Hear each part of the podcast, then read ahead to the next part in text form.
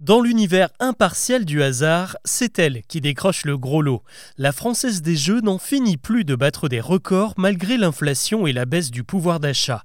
Si de nombreux Français font aujourd'hui des sacrifices dans leurs dépenses, ils espèrent toujours gagner le jackpot et n'ont pas du tout rogné sur leur budget consacré aux jeux d'argent. La preuve, c'est que la FDJ a enregistré une hausse de 3% de son chiffre d'affaires l'an dernier. Plus de 2 milliards d'euros sont entrés dans les caisses. Au total, 25 millions de joueurs français ont tenté leur chance dans les jeux à gratter ou au loto. Cette bonne forme s'explique aussi par la stratégie offensive de la FDJ qui cherche à séduire encore plus de monde malgré le contexte économique. L'automne dernier, elle a lancé deux nouveaux jeux, Eurodreams qui vous propose de gagner 20 000 euros par mois pendant 30 ans, une manière de séduire les blasés du loto, et Mission Nature, un jeu de grattage plutôt destiné à alpaguer les jeunes adultes à la fibre écolo puisqu'une partie des bénéfices contribue à la sauvegarde de l'environnement. Mais au-delà de ces innovations, qui ne sont que la vitrine de la Française des Jeux, il se joue en coulisses une véritable conquête qui ne s'arrête pas aux frontières de l'Hexagone. En 2022, elle a d'abord frappé un grand coup en s'invitant pour la première fois dans le milieu du sport hippique. La FDJ s'est offert la plateforme The Turf, le principal concurrent de PMU, également présent aux Pays-Bas, en Belgique et en Espagne.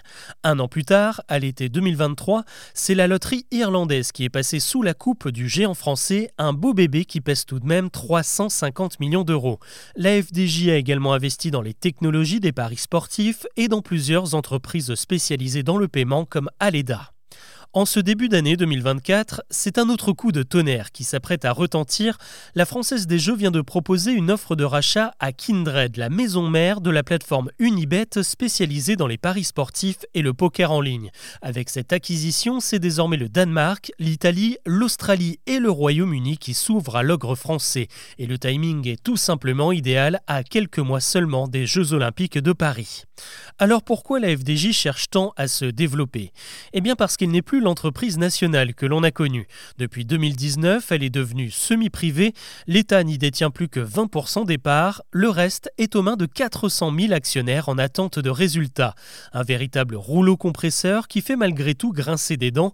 Il y a quelques jours, les casinos Barrière, Joie ou encore Partouche ont co-signé une lettre envoyée au Premier ministre qui dénonce ce monopole. Car une nouvelle bataille se prépare celle de l'ouverture des casinos en ligne. La Française des Jeux omniprésente pourrait naturellement fondre dessus, et si les casinos physiques ratent ce virage, leur avenir pourrait sérieusement s'assombrir.